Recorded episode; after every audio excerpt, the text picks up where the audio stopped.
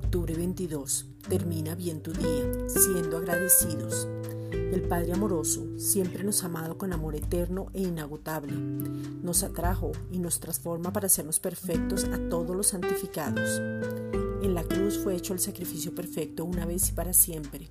Esta es la razón por la cual somos agradecidos porque el justo por los injustos pagó todo. Somos agradecidos porque nuestro corazón está siendo transformado Hemos vuelto al origen, tenemos el respaldo siempre, tenemos un Padre responsable, somos de su propiedad, estamos edificados y cimentados, somos verdaderamente libres para adorar. Somos agradecidos por la herencia que es Jesucristo, las promesas que se cumplen, su palabra que se revela, la guianza del Espíritu Santo, nuestro hermano mayor. Las bendiciones nos persiguen y nos alcanzan, el proceso que nos lleva de más a más.